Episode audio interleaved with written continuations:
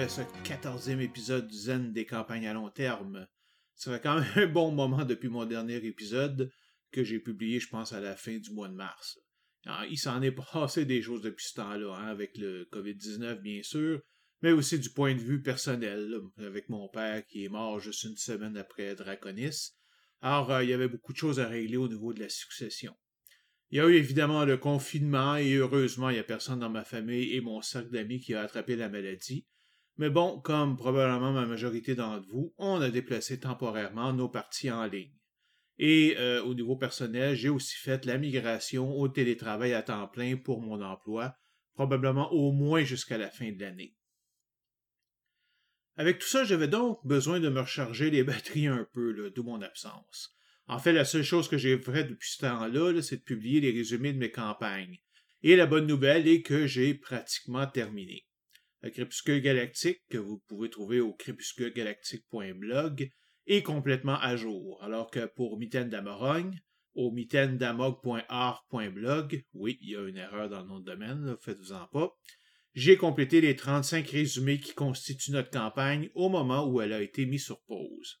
Il me reste juste à ajouter les trois sessions d'un petit crossover que j'ai fait entre les deux campagnes avec les personnages de Nova et Aberaxem, et ce sera complet. Mitaine reprendra lorsque Crépuscule Galactique sera terminé d'ici probablement deux ans, mais je roulerai probablement quelques épisodes individuels d'ici là, pour amener chacun des membres du groupe à une place où je pourrai en redémarrer la campagne avec un Big Bang. Bon, maintenant, qu'est-ce que je vous propose aujourd'hui? Deux sujets. En premier, je vais justement parler du jeu en ligne, de ses avantages et de ses problèmes. Le deuxième est ce que je vous ai promis la dernière fois, c'est-à-dire comment ajouter un joueur à une campagne à long terme existante. On va voir c'est quoi les difficultés, où chercher cette personne, le processus d'entrevue, des trucs comment créer un personnage qui sera bien accepté, et les défis pour le nouveau joueur. Et juste une chose pour être bien clair, quand je dis joueur, c'est simplement pour alléger le texte. Je veux définitivement parler d'hommes, de femmes ou tout autre genre.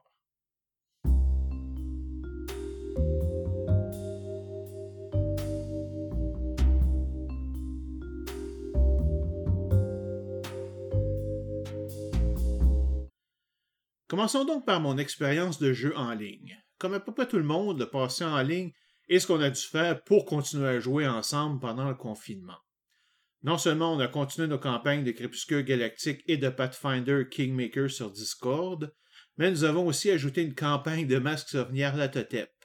Mon amie Elise euh, avait aussi commencé une partie de Gods Don't Hallow, mais elle a dû l'interrompre à la fin du confinement. En ce qui concerne mes impressions, je vais être honnête. Le jeu en ligne, là, ça vaudra jamais le jeu en personne. En tout cas pour moi. C'est pas à cause de problèmes avec la technologie. Là. Je suis pas un dinosaure. Je travaille en haute technologie depuis plus de 25 ans et mon travail consiste essentiellement aujourd'hui à explorer et sélectionner de nouvelles technologies pour ma compagnie.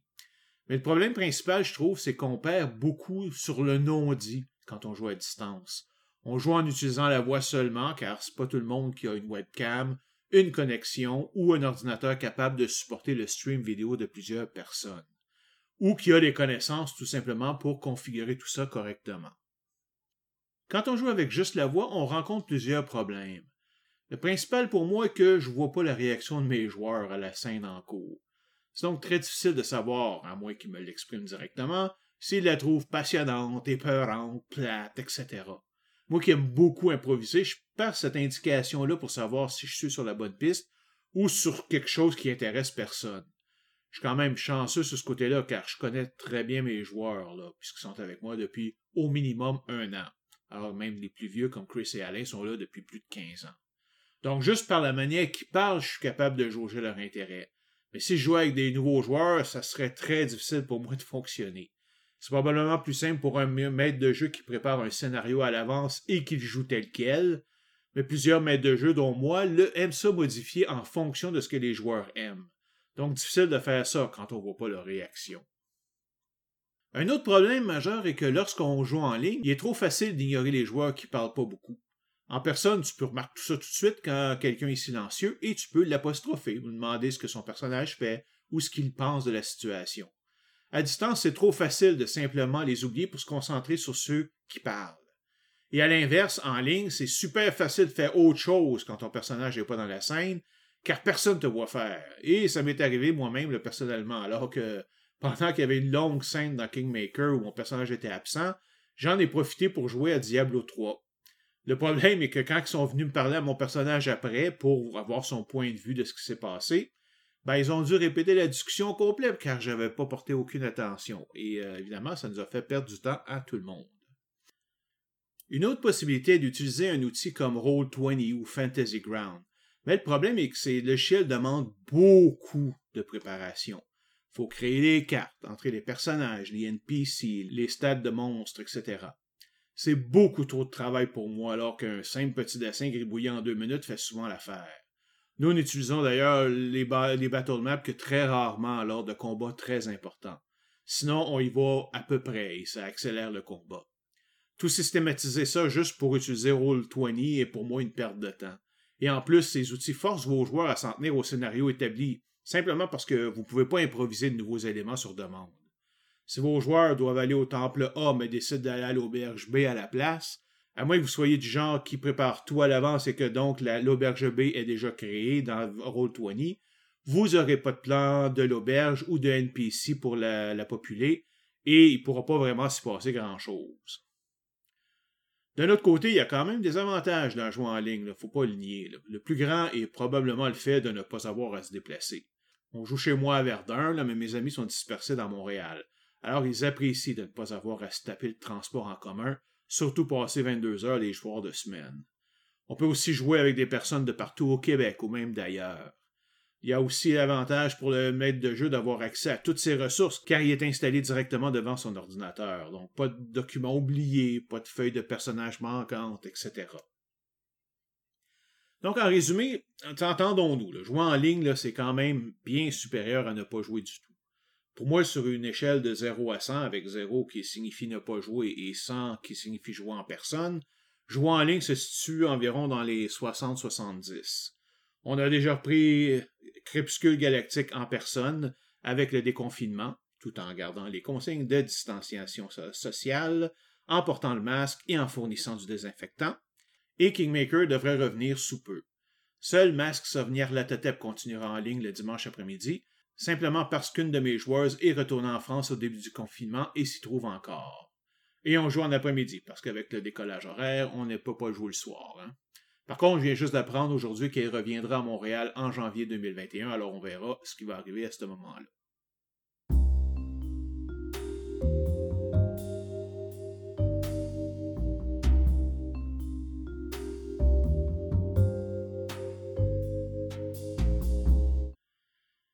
Un des aspects les plus difficiles de la gestion des joueurs est l'ajout d'un nouveau joueur dans une campagne à long terme qui marche depuis déjà un certain moment. Ça demande quand même assez d'efforts, et de la part du maître de jeu et du nouveau joueur lui-même. C'est pour ça que j'ai décidé de consacrer le reste de cet épisode à ce sujet. Commençons par le commencement. Pourquoi ajouter un joueur dans votre campagne? La raison la plus évidente est évidemment que vous manquez de joueurs, surtout lorsqu'un d'entre eux a dû quitter le groupe. Mais ce n'est pas la seule raison. Ça peut être aussi un besoin de changer la dynamique du groupe. Des fois, quand elle est tellement bien établie qu'elle est devenue routinière, ben, il peut être bon d'introduire quelqu'un de nouveau pour brasser les choses un peu. Ça s'est passé dans notre campagne de Kingmaker, par exemple. On avait le même groupe depuis plus de trois ans et demi quand Olivier, un des joueurs de Mitaine d'Amarogne et Crépuscule Galactique, est venu nous rejoindre avec un nouveau personnage qui est venu challenger l'ordre établi. Il joue un druide supposément venu évaluer la performance du nouveau royaume que le reste du groupe est en train de bâtir, avec à la tête mon paladin. Disons que ça a mené à plusieurs frictions entre les deux personnages, mais en même temps, c'est super le fun à jouer, parce qu'on se poigne réellement de temps en temps. Une troisième raison pour introduire un nouveau joueur personnage est un besoin d'une plus grande variété au niveau des scénarios, surtout si votre nombre de joueurs est limité. Évidemment, vous n'avez pas vraiment le choix que de faire vos scénarios en fonction des personnages que vous avez. Par exemple, si vous n'avez pas de voleur, ben, vous ne pouvez pas faire de scénario rempli de pièges mortels. Sinon, vous allez perdre votre groupe bien trop rapidement. Ne pas avoir de guérisseur est limitant aussi, car vous ne pouvez pas leur faire affronter des adversaires trop coriaces. C'est sûr que si vous avez cinq joueurs ou plus, c'est facile de couvrir la majorité des rôles, mais si vous en avez moins que ça, il y a des domaines qui ne seront pas couverts. Donc, en faisant l'ajout d'un joueur et personnage pour remplir l'un de ces rôles manquants, vous vous ouvrez de nouvelles portes au niveau des types de scénarios. La nouveauté peut aussi venir de l'introduction de nouvelles cultures, d'un nouveau monde dans la campagne, avec les nouveaux lieux à visiter. Un exemple que j'ai d'une plus grande variété de scénarios est ma campagne de guerre de sang. J'ai commencé la campagne avec quatre joueurs, avec comme personnage un médecin, un ingénieur, un égyptologue et un anthropologue. Parfait pour la première phase de la campagne, mais après l'Antarctique, euh, l'homogénéité du groupe a commencé à me poser des problèmes pour créer des scénarios qui se ressemblaient pas. Puis Isabelle est arrivée avec un personnage complètement différent, une espionne franco-américaine et grande séductrice, qui m'a permis d'ajouter beaucoup d'aspects sociaux, diplomatiques et d'espionnage, en plus de fournir une porte d'entrée pour travailler avec le secrétaire d'État américain. Deux mois plus tard, Stéphanie est arrivée avec une voleuse russe professionnelle qui m'a permis d'inclure des scénarios de vol d'artefacts et d'infiltration dans des places fortes, etc. Finalement, pour la dernière année, Florian est arrivé avec un dernier personnage, une latino lesbienne membre du FBI et experte en combat à l'épée, qui m'a permis d'introduire plus de combats, en plus de créer de toutes pièces une relation amoureuse dans le groupe que j'ai pu utiliser dramatiquement. Lorsqu'Abigail, le personnage d'Isabelle, et Lita ont formé un couple, alors qu'Abigail était mariée avec un ministre français. Ouh, surtout en 1920, là, ça passait pas très bien. Ajouter un nouveau joueur à une campagne qui roule depuis un bon moment représente un défi pour le groupe, et en particulier pour le nouveau joueur. Évidemment, si vous êtes au début de la campagne, il n'y a pas vraiment de problème, puisque le monde, le groupe et souvent les personnages sont encore en train de se définir. Introduire quelqu'un de nouveau dans cette situation présente aucune difficulté majeure. Mais il en est tout autrement quand ça fait un, deux ou trois ans que vous jouez. OK, mettons que le groupe vient de décider qu'il veut un nouveau joueur. La première question est où le trouver? La première place à regarder, c'est dans votre réseau d'amis et les amis de vos joueurs. La raison est bien simple, cette nouvelle personne sera déjà connue de quelqu'un du groupe et vous aurez une idée dès le départ si c'est un bon choix. De plus, il est plus facile de vendre la campagne aux joueurs potentiels, car évidemment, ils ont une plus grande raison de vous croire puisqu'ils vous connaissent. Isabelle a été particulièrement importante pour ça. C'est elle qui a parlé de notre campagne de guerre de sang à plusieurs de ses amis et les a convaincus de venir jouer avec nous.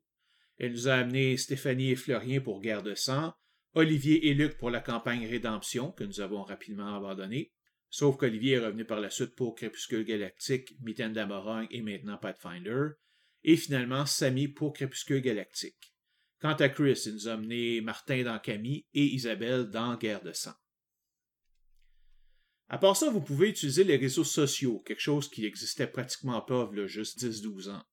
Aujourd'hui, vous pouvez trouver plusieurs groupes sur Facebook permettant la recherche de joueurs comme Québec Jeux de rôle sur table, Jeux de rôle Québec Montréal et la Guilde des maîtres de jeux du Québec.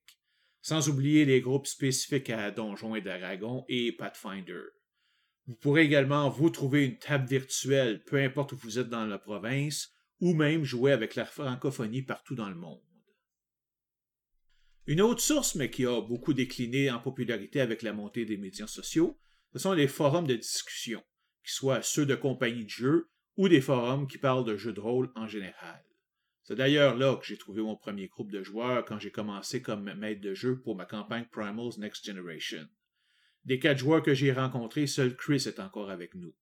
Un nous a quittés pendant Primals car je pense qu'il n'aimait pas vraiment mon style de jeu. Un n'a pas été invité lorsque nous avons débuté Camille. Et le dernier nous a quittés juste après la première année de guerre de sang. D'autres places pour trouver des joueurs sont les conventions et festivals de jeux de rôle. Si on exclut le fait qu'elles ne se produisent qu'une ou deux fois par année, ça évidemment c'est un problème, elles ont quand même plusieurs avantages. Ça vous permet de rencontrer des passionnés de jeux de rôle comme vous et ça vous permet de jouer avec eux à l'avance pour savoir si vous êtes compatibles. J'ai rencontré trois de mes joueurs de cette façon. Alain à RoyalCon 2006, qui nous a rejoint pour la fin de Primal et qui est avec nous depuis ce temps-là. Tali, que j'ai rencontré à Montréal juin en 2016 et qui a été invité à Crépuscule Galactique, et Elise à Draconis 2019, qui est venue nous rejoindre aussi pour Crépuscule Galactique pour un certain temps, et qui joue encore avec nous à Masque Souvenir Latotep à partir de sa maison en France. Après avoir identifié un joueur potentiel, si vous ne le connaissez pas personnellement, je vous conseille fortement de le passer en entrevue. Bon, écoute, euh, rien de formel quand même. On est quand même pas, vous n'êtes pas là pour l'engager pour un emploi. Là. Mais rencontrez-le quand même juste pour voir si c'est un bon fit. Je me souviens d'un joueur que j'avais retrouvé sur un forum de jeux de rôle au début de Primal's Next Generation et que j'avais invité sans jamais le rencontrer. Disons qu'on a eu une surprise assez désagréable lors de sa première session. Il jouait un personnage existant, mais de façon atroce. Mais c'est même pas ça qui est grave, parce qu'on aurait tout simplement pu lui créer un autre personnage plus adapté pour lui. Le problème est que son attitude même nous tombait sur les nerfs. Il parlait jamais d'un ton naturel, toujours utilisait un ton hautain, si on peut dire. Je sais pas si c'est un ton naturel, puis en réalité, je pense que oui, quand je l'ai rencontré dans d'autres circonstances, et il parlait toujours comme ça. C'était aussi le genre à faire son action, puis de vouloir la changer après coup, alors que d'autres joueurs avaient déjà pris leur tour. Une fois de temps en temps, le passe encore s'il y a quelque chose que le joueur a oublié, mais avec lui, c'était systématique. On a discuté ensemble une couple de fois pour savoir comment on pourrait corriger le problème, mais ça n'a rien donné.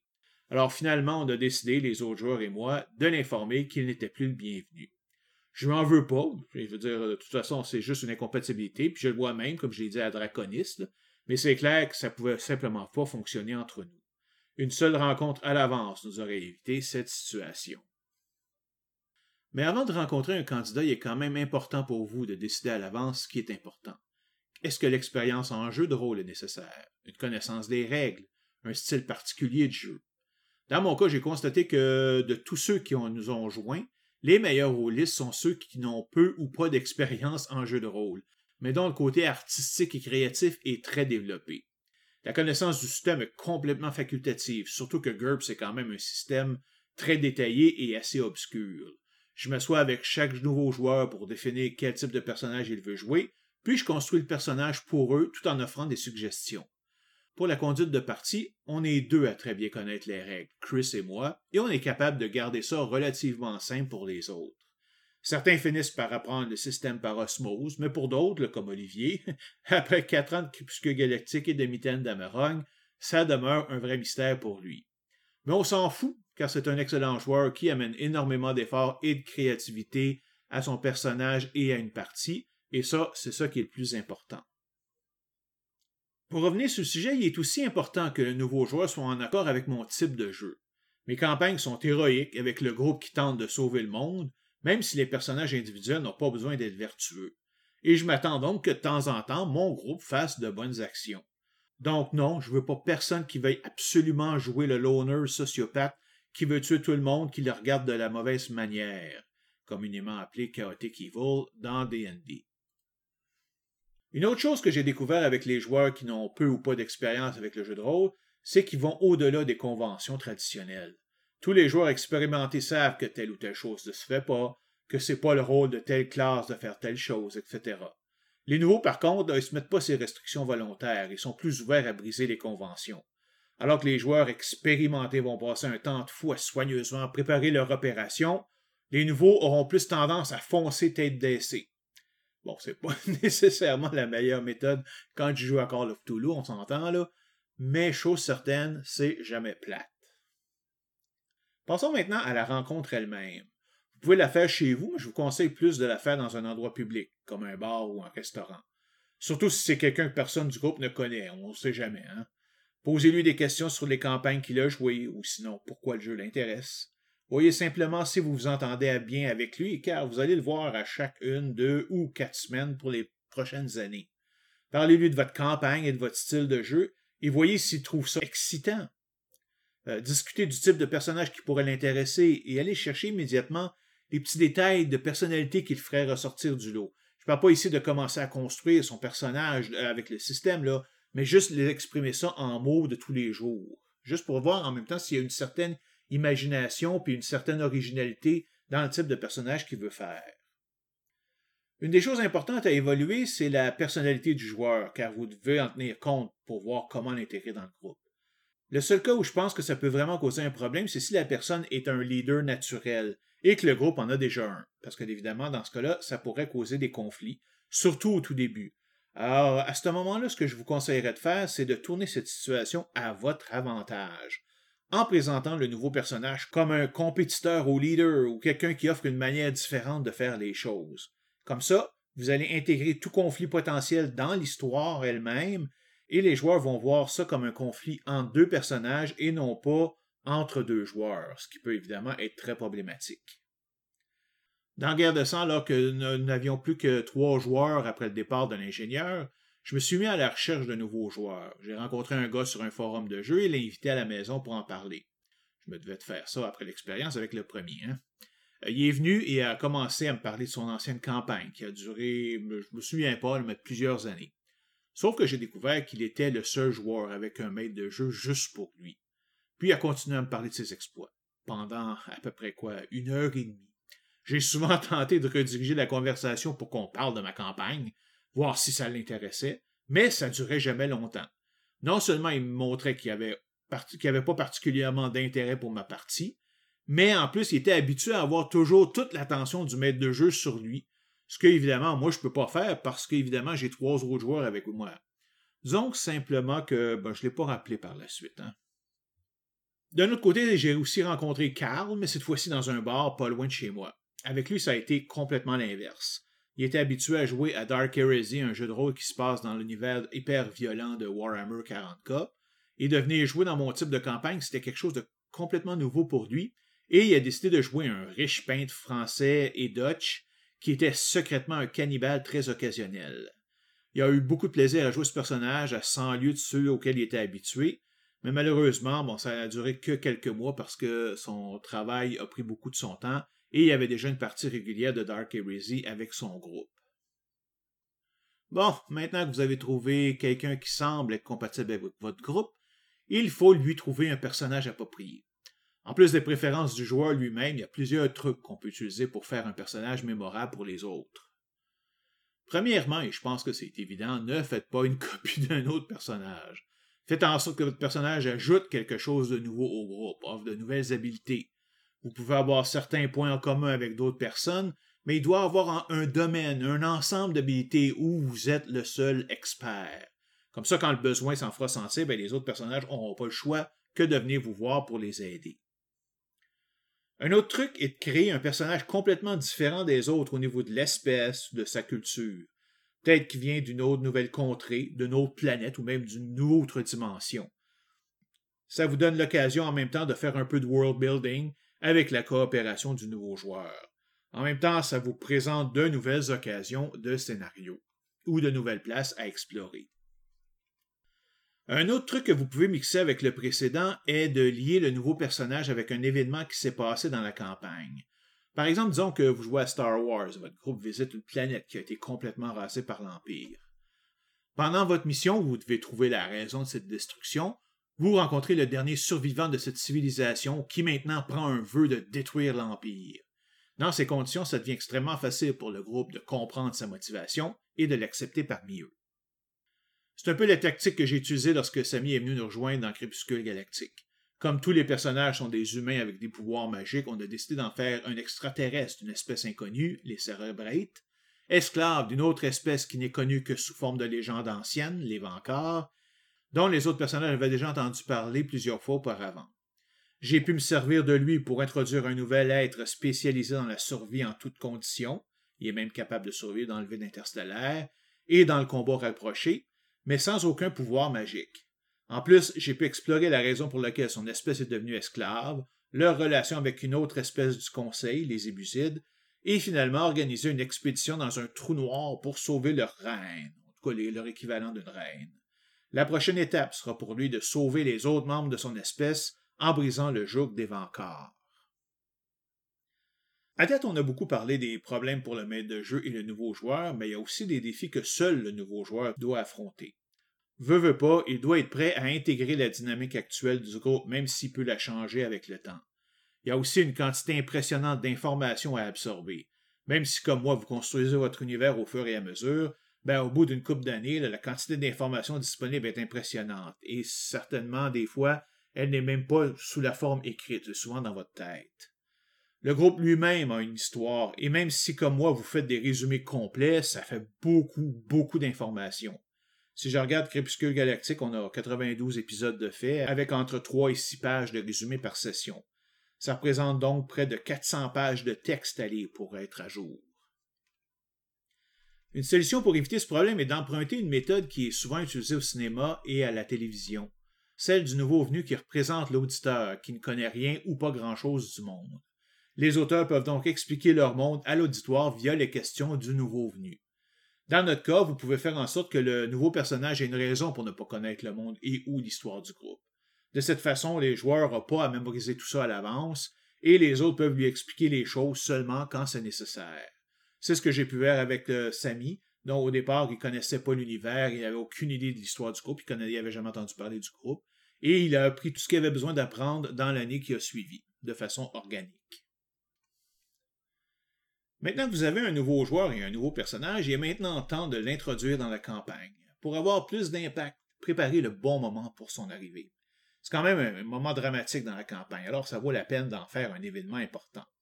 Vous pouvez toujours juste faire en sorte qu'il se montre le bout du nez à un moment donné, mais en nous, c'est une autre occasion ratée du point de vue dramatique. Ce que je vous conseille pour le mettre en avant rapidement, c'est de créer un scénario qui lui est adapté et qui sera joué le plus rapidement possible. Un scénario dans lequel ses habiletés seront particulièrement importantes. Ou peut-être est-il la clé pour résoudre une énigme que le groupe ne peut résoudre par lui-même, ou peut-être sauve-t-il le groupe d'un danger. Si ça peut vous aider, voici les quelques méthodes que j'ai utilisées pour intégrer les différents personnages à Guerre de sang. Pour Abigail, le personnage d'Isabelle, celle-ci se trouvait à Paris sur la piste d'un culte de sorciers qu'elle soupçonnait avoir sacrifié sa petite sœur quand elle était enfant. Elle infiltre le groupe, mais est faite prisonnière, réussit à s'enfuir et à faire un rapport aux autorités américaines demandant des instructions. Celle-ci, qui était à l'affût de toutes circonstances naturelles concernant une magie basée sur le sang, contacte le groupe qui se trouve à Londres à ce moment-là pour qu'il aille lui donner un coup de main. Celui-ci se rend à Paris la rencontrer et ils font équipe ensemble pour détruire le culte. Pour Angelica, le personnage de Stéphanie, j'ai fait un premier petit épisode qui se passait avant l'arrivée d'Abigail dans le groupe et où les deux femmes se sont rencontrées lors d'un vol dans un musée. Puis elle a été engagée par une des vilaines de l'histoire, Elisabeth Bathory, pour espionner le groupe lors de son expédition en Turquie et voler tout artefact intéressant qu'il pourrait trouver. Évidemment, ça ne s'est pas passé comme ça, et Angelica a pu aider le groupe alors qu'il se faisait attaquer par un groupe ennemi. Pour Lita, le personnage de Fleurien, je me suis prise d'une coupe de sessions à l'avance en donnant la mission au groupe de retrouver une agente du FBI en fuite qui pouvait prouver que Hoover, le directeur du FBI, était sous le contrôle de sorciers. La recherche a duré, quoi, je pense, deux à trois sessions, le temps pour Fleurien et moi de construire le personnage, et quand ils l'ont trouvé, ben, ben, a pu faire son entrée dans la campagne. Une petite chose, le dépendant des circonstances, il peut être tout à fait normal que le groupe soit méfiant d'un nouveau personnage. Ça peut même donner plusieurs occasions de faire du bon role-playing. Assurez-vous cependant que ça aille pas trop loin là, quand même, car au bout du compte, on est là pour avoir du plaisir.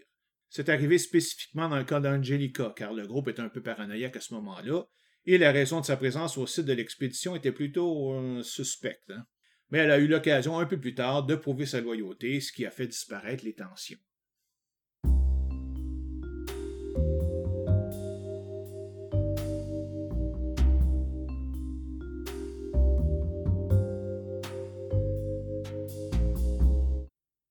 C'est maintenant tout pour cet épisode. J'espère que vous avez trouvé ça intéressant. Je vous invite à aimer ma page Facebook à, à commercial Z Campagne avec un S, long terme, où vous pourrez suivre mes activités. Et sur ce, bonjour et à la prochaine.